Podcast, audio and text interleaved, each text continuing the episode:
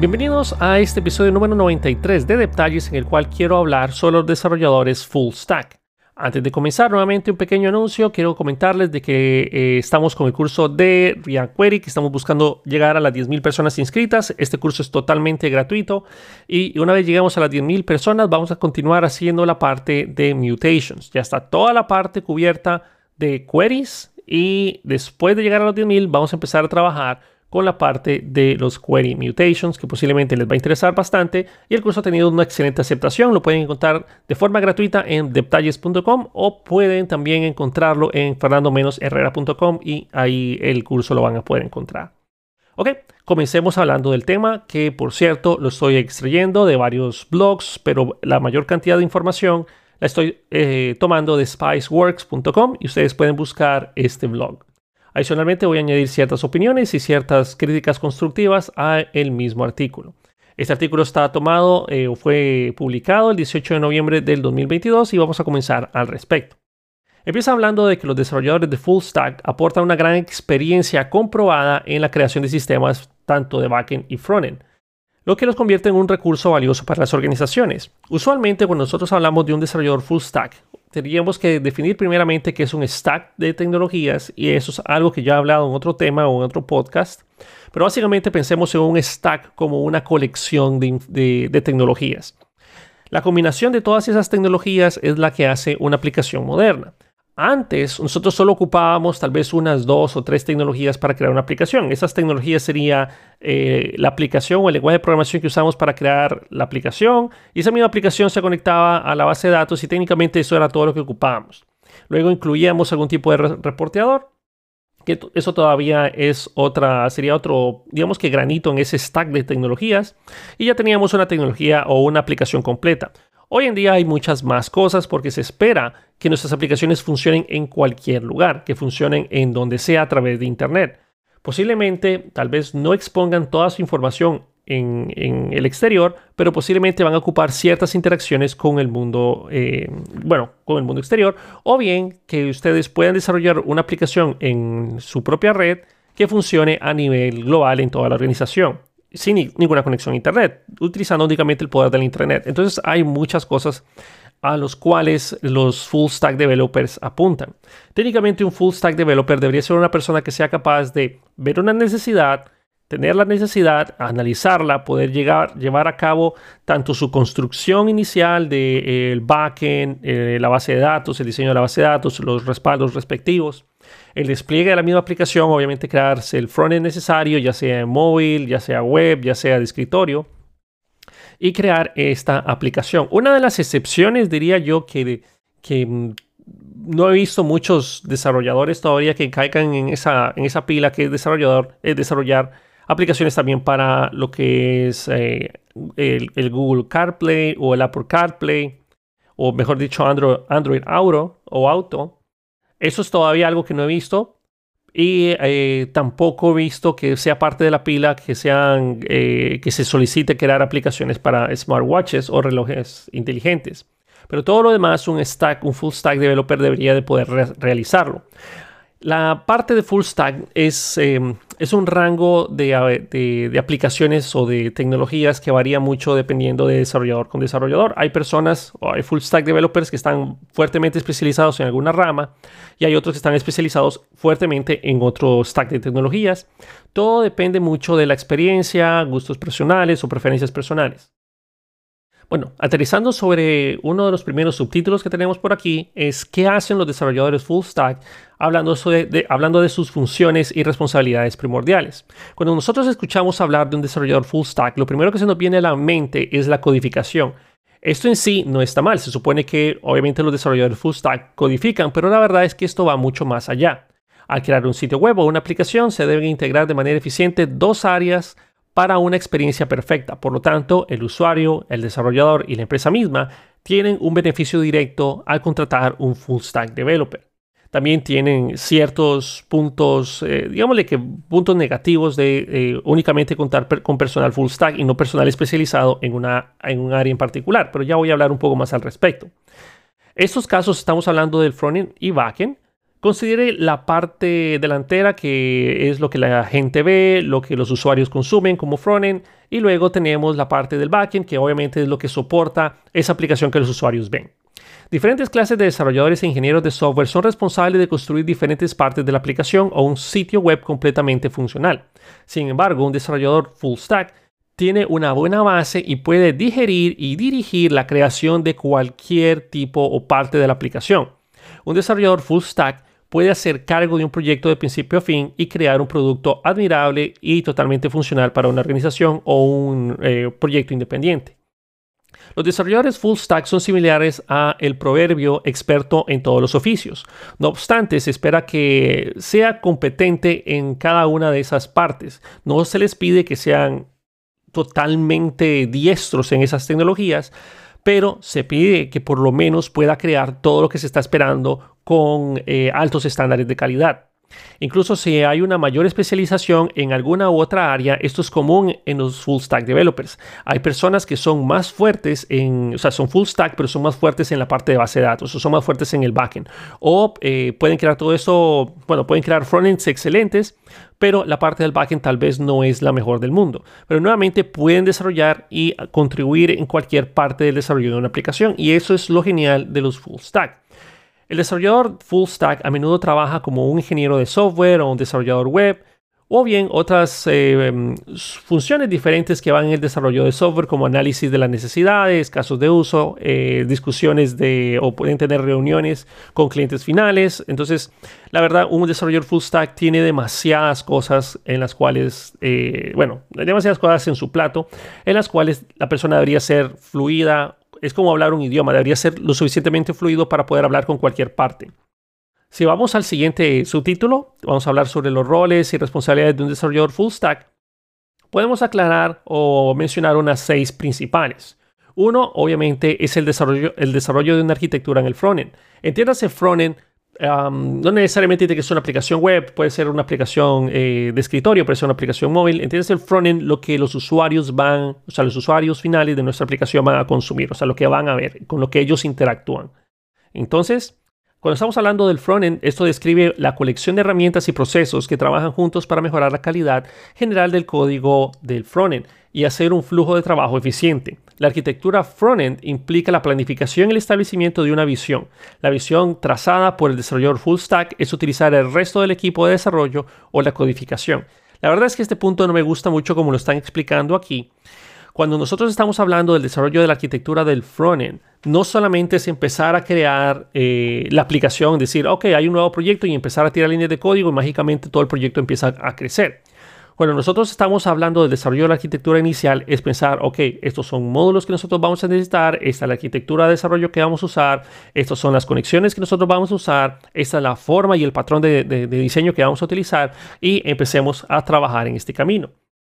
Usualmente, usualmente, eh, otro punto interesante en la parte de, de, desarrollo, siempre en el primer punto de desarrollo de arquitectura del frontend, es que si la empresa es lo suficientemente grande, a veces sale más fácil conseguirse un par de desarrolladores full stack que sean coordinadores del proyecto porque saben exactamente cómo es em, que interactúan cada una de estas capas en, el desarrollo de una aplicación y pueden coordinar bien este proceso. Por lo cual, los desarrolladores full stack pueden contribuir bastante en el frontend para decirle, ok, eh, si el desarrollador que solo está especializado en frontend no sabe cómo hacer algo, posiblemente el full stack le va a poder decir, hey, mira, eh, lo podemos resolver de X y Y razón. El punto número dos es escribir un código tanto para el frontend como para el backend. Los códigos son los componentes básicos, bueno, aquí siguiendo con el artículo, con los que se construye una aplicación o un sitio web. Esos códigos están escritos en lenguajes entendidos por una máquina. El desarrollador full stack es responsable, directa o indirectamente, de escribir un código en dichos, obviamente dichos códigos. Hmm, está extraña esa explicación. Cubriendo tanto el frontend como el backend, como tal, debe estar familiarizado con el software y los lenguajes de programación utilizados en la codificación, ya sea del frontend o backend, obviamente. Esto incluye HTML, CSS, XML, eh, JavaScript, etc. Para el frontend y para el backend, pues estar familiarizado también con, obviamente, JavaScript, PHP, ASP, Python, eh, Java general, C Sharp, SQL y otro montón de tecnologías en las cuales se utilizan en el backend lo cual estoy parcialmente eh, de acuerdo con lo que menciona el artículo. Un desarrollador backend es técnicamente imposible de que sepa todas las tecnologías que se pueden utilizar en el backend.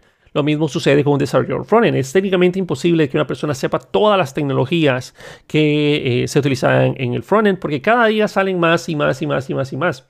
Pero aparte, es como eh, podemos ver un desarrollador full stack como una navaja suiza. Posiblemente la navaja suiza no sea la mejor herramienta que vas a ocupar para el desarrollo de tu aplicación o de desarrollo de, no sé, o la, herramienta ideal para hacer todo el trabajo, pero definitivamente es algo que te puede servir a ti para realizar eh, lo que sea que necesites o ya sea preparar una fogata o ya sea preparar algún tipo de construcción basado en, o sea, hablando de, de madera y mecates y todo lo demás.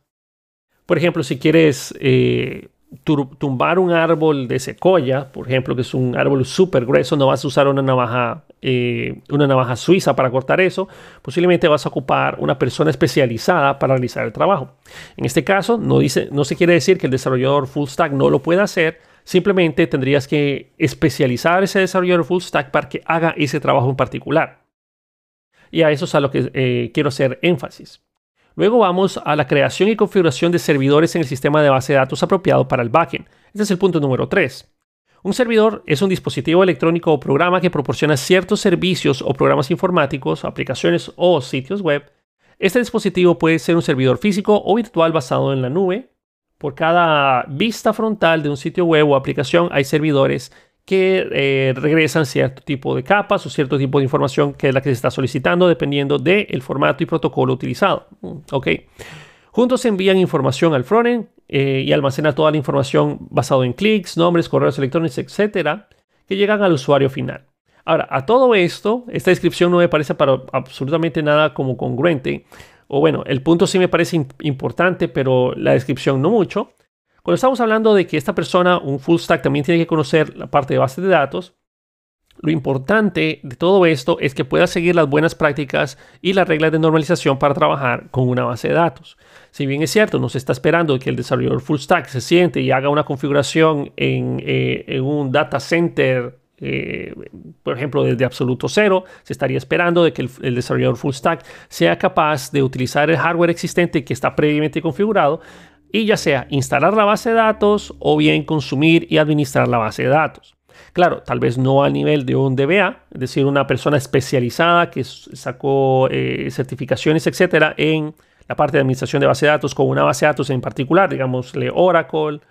Entonces, no se esperaría de que esté al mismo nivel de un DBA, pero sí se esperaría de que sea capaz de decir, ok, vamos a crearnos estos procedimientos almacenados para la base de datos porque es más eficiente a la hora de hacer estas inserciones, más fácil de actualizar. Eh, cuando vea que hay muchos desarrolladores que están consumiendo un cierto tipo de estructura de datos que sea capaz de crear vistas, vistas materializadas, o bien que puedan decir, ok, en lugar de hacer esto, mejor llamemos una función, creemos este, esta función en la base de datos que nos va a servir a nosotros para realizar estos cálculos porque es más rápido y más eficiente que hacer eh, tres capas, es decir, la solicitud o cálculos iniciales en el frontend, los, bueno, por lo menos la, limpieza de los campos iniciales en el frontend, el cálculo eh, en el backend basado en la información que le regrese a la base de datos. Si la base de datos ya tiene toda la información necesaria, es más fácil crearse un procedimiento almacenado que simplemente la aplicación del backend llame a la base de datos y ya lo tenemos ahí.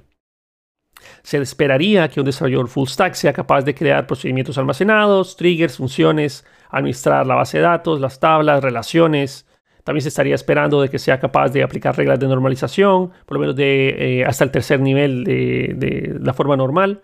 Y eso es básicamente lo que se estaría esperando de un desarrollador full stack. Claro, hay gente que puede especializarse aún más allá y siempre hay excepciones a la regla. No quiere decir que lo que estamos mencionando acá sea exactamente lo que, eh, un desarrollador full stack va a hacer, pero por lo menos estos son lo que uno eh, esperaría de un contratar a una persona así.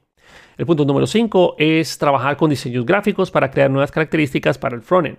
Cuando se abre una aplicación o se navega un sitio web, una de las características más llamativas de las que la gente toma nota eh, consistente, e, ya sea consciente o, inconscientemente, perdón, es a menudo el diseño que está atrás de todo. Asegúrese que el diseño del proyecto es eh, impresionante o lo suficientemente llamativo para que las personas se sientan atraídas a utilizar el software.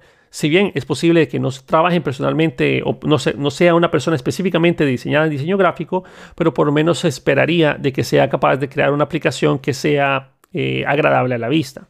Aquí estoy en bueno, técnicamente estoy eh, de acuerdo con, el punto y la descripción, pero a la vez no del todo.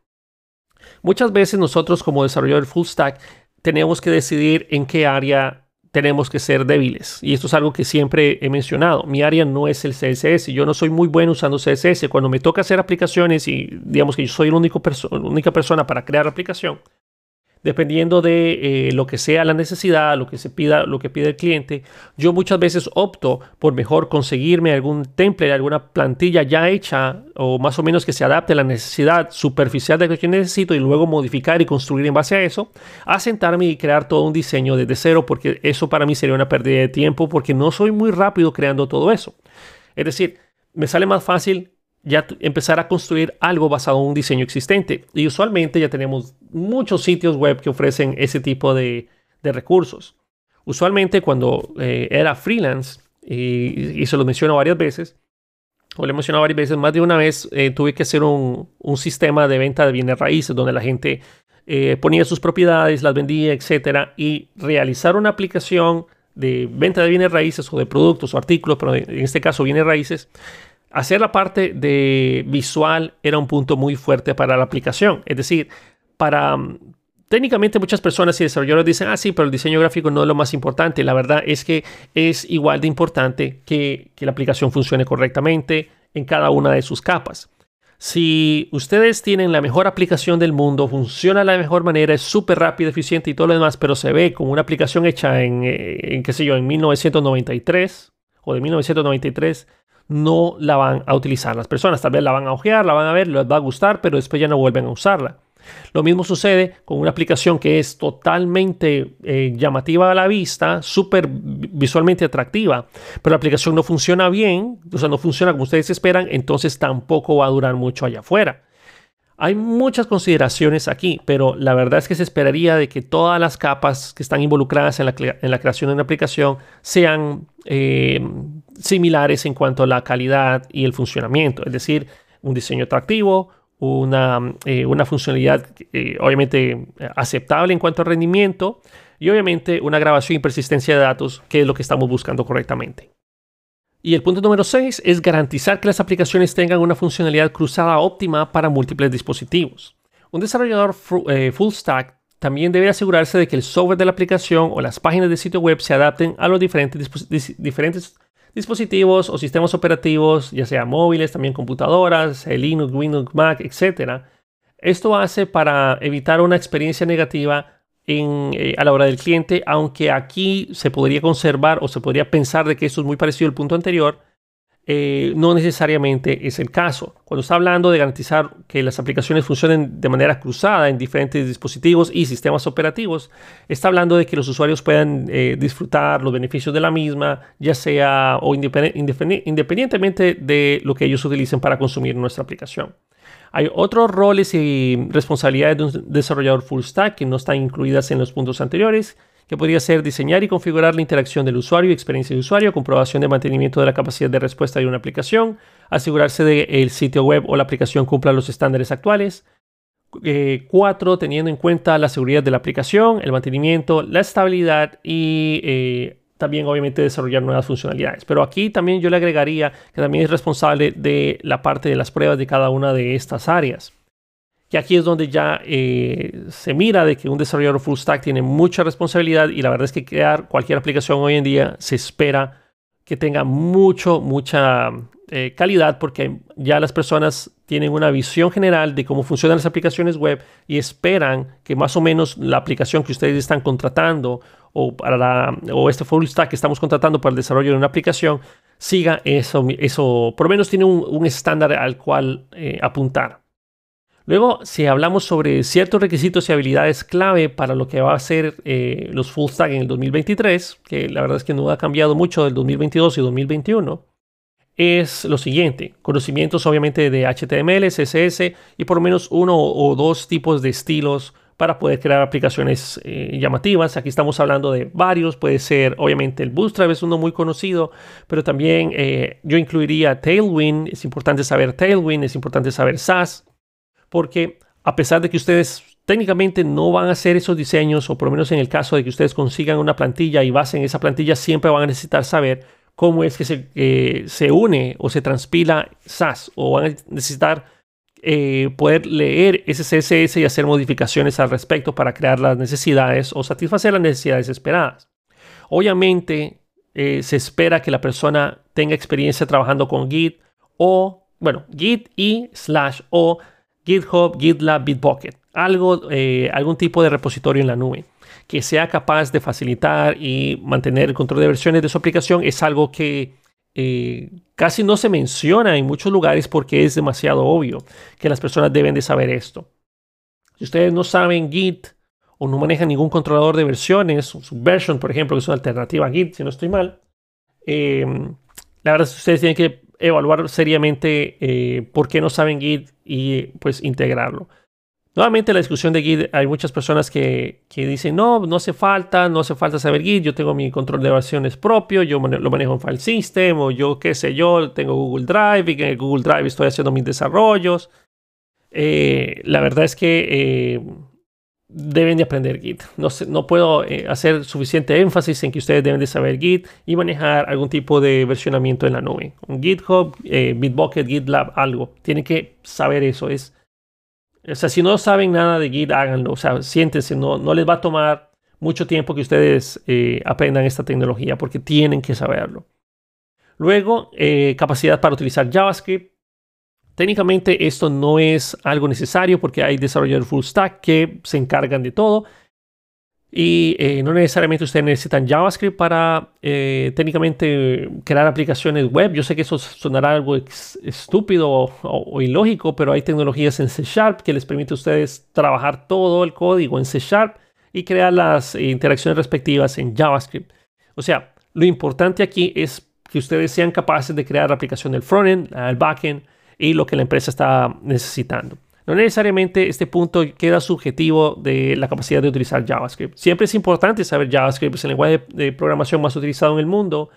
Es muy es el único lenguaje de programación que sirve para construir todo, básicamente. Y cada vez que yo me pongo a leer más y más y más sobre JavaScript, me da mucha risa porque yo un momento de mi vida dije, ¿saben qué? Voy a empezar a especializarme en JavaScript porque quiero mejorar mis habilidades, y mm, eh, como ya trabajaba mucho como freelance haciendo sitios web y también vendiendo código de JavaScript en, en, en, Australia, decidí especializarme y no sabía que esto me iba a servir tanto en mi vida. Luego el punto número cuatro, saber cómo conectar el almacenamiento de bases de datos. Obviamente em, los sistemas de almacenamiento de bases de datos es lo que se necesita para hacer persistente la información, aunque muchos podrían objetar porque puede ser que ustedes hagan archivos JSON o archivos de texto para grabar la información. Pero en todo caso que ustedes decidieran grabar en archivos de texto o sus datos, digamos que no sean mucho lo que ustedes van a grabar y solo quieren grabar ciertos tipos de, información, tal vez solo cuál es la última versión, la última configuración, los settings de un usuario, que y ustedes van a tener solo cinco usuarios tratando de, defender la posición de no tener una base de datos, pero la verdad es que por más pequeña que sea la aplicación, si ya estamos utilizando un backend, significa que vamos a tener cierto volumen de datos que almacenar, entonces tenemos que saber por lo menos, por lo menos una base de datos relacional y una no relacional. No tanto por el hecho de que ustedes vayan a trabajar con ambas bases de datos, pero muchas veces nosotros como full stack se nos va a asignar un proyecto que ya está avanzado o ya está o ya estaba eh, en sus inicios o puede ser que ya esté terminado, que solo le falte cierta funcionalidad. Poder conocer y saber identificar ambas bases de datos o ambos tipos de, de bases de datos relacionales y no relacionales les va a servir muchísimo. También ustedes van a poder decidir cuál de las dos es más fácil de implementar para lo que se está pidiendo en la necesidad. Punto número 5, habilidades básicas de diseño. Nuevamente los desarrolladores full stack están tan preocupados con el frontend como por el backend. Cuando hablamos del frontend, estaba, esto cubre el UI UX, que UI UX eh, no es mi área y no, no, es mi especialización y puedo estar equivocado. Pero aquí nos estamos refiriendo a que no solo se mire bien la aplicación, sino que también eh, cuando ustedes ponen un botón en pantalla que claramente sepa eh, un usuario con solo ver la aplicación que ya se, sepa qué hace ese botón. O ustedes tienen, eh, por ejemplo, un, quieren mostrar un carrusel de, qué sé yo, de tarjetas o algo así. Ya con solo verlo, ustedes saben que pueden hacer swipe o scroll con el dedo. A eso es a lo que nos referimos básicamente con el UI UX. Y puedo estar equivocado y tal vez una, un diseñador gráfico va a poder dar una explicación mejor, pero realizar una aplicación que no solo sea atractiva a la vista, sino que también sea funcional a la vista, esto también lleva bastante ciencia y estoy de acuerdo con haber añadido esto con unas habilidades nuevas para el 2023. Y luego vamos con el punto 6, que es comprensión de la arquitectura web. Los desarrolladores web o los desarrolladores full stack, perdón, deben conocer la complejidad de la arquitectura web. Esto, debe eh, esto se debe a que son responsables del mapeo, planificación eh, de cada capa de aplicación de software desde absoluto cero posiblemente. Por lo tanto, el conocimiento de la arquitectura web es, es fundamental para crear cualquier tipo de software completo. Estoy totalmente de acuerdo. Muchas veces nosotros a veces dejamos de lado algún tipo de, bueno, la verdad es que, para resumir un poco este punto, la verdad es que cuando nosotros nos ponemos o no se nos asigna una, una, aplicación desde absoluto cero, y si somos los únicos desarrolladores, posiblemente tenemos mucho estrés porque hay mucho que crear. Y para los ojos de la mayor parte de las personas que no están involucradas en el desarrollo de software, van a decir, ah, ok, yo necesito una aplicación que haga esto, esto y esto.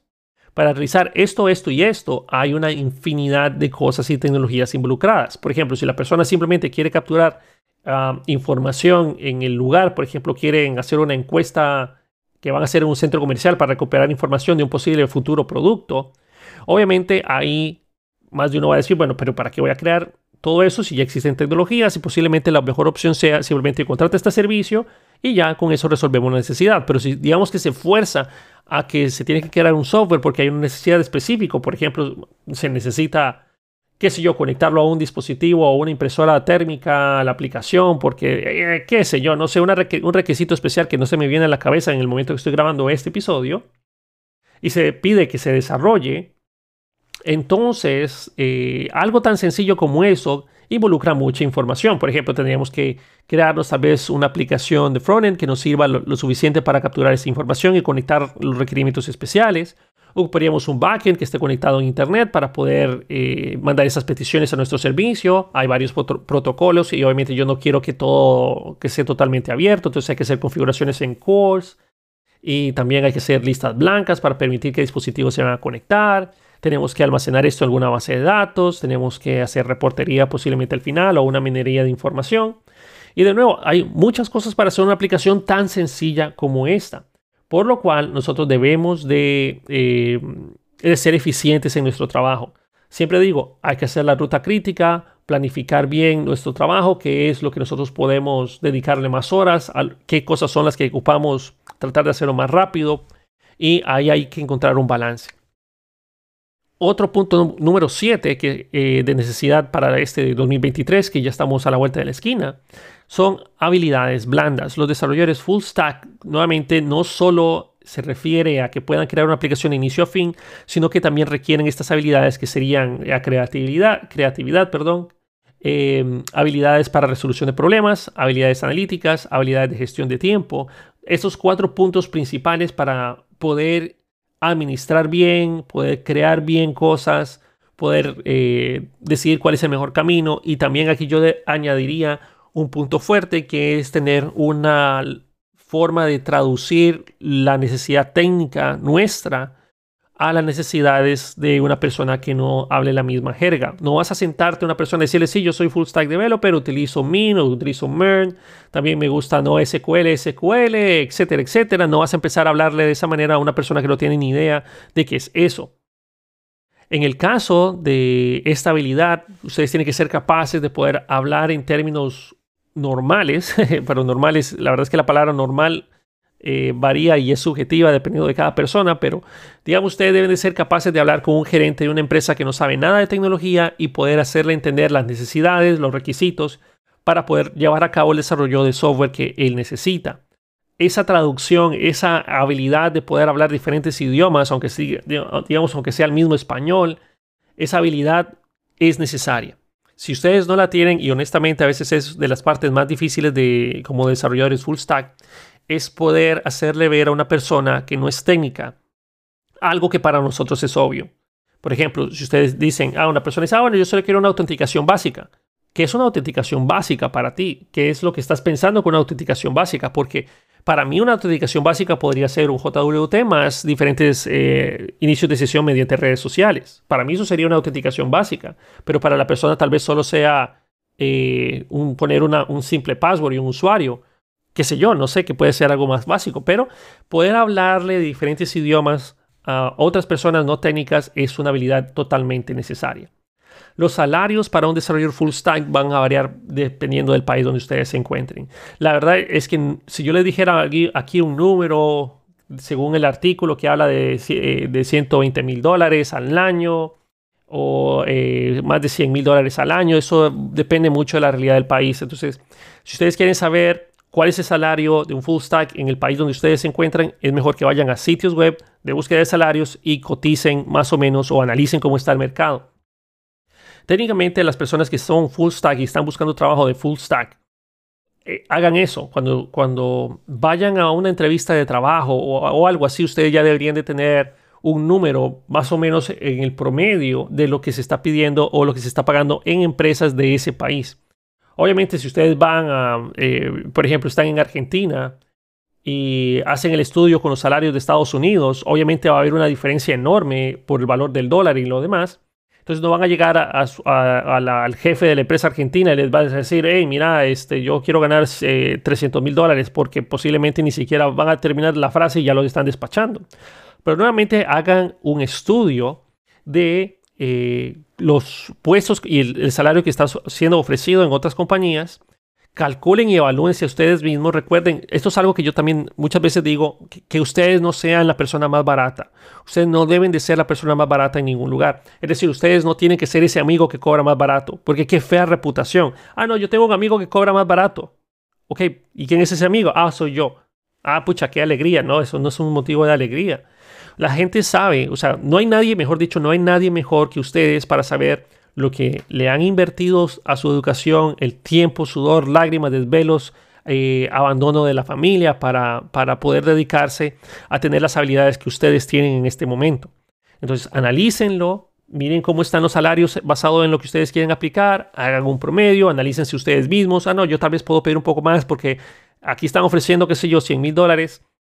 Eh, pero yo también sé Docker, por ejemplo. Yo también sé sobre eh, administrador de, servicios o, o, servidores. También sé sobre planes de recuperación de desastres. Eso no está incluido en esa oferta que están pidiendo, pero también eso es un valor agregado que la empresa va a necesitar o podría aprovechar que no lo está viendo. Entonces hay muchas cosas que pueden elevar también su salario y también a su vez ustedes podrían decir, ah, la verdad es que aquí se está pidiendo, o bueno, están pagando 135 mil dólares solo por decir algo, pero eh, piden X y Y cosas que yo no sé. Mm, bueno, entonces tal vez puedo bajar un poquito más mientras aprendo esa tecnología y luego puedo seguir en el camino.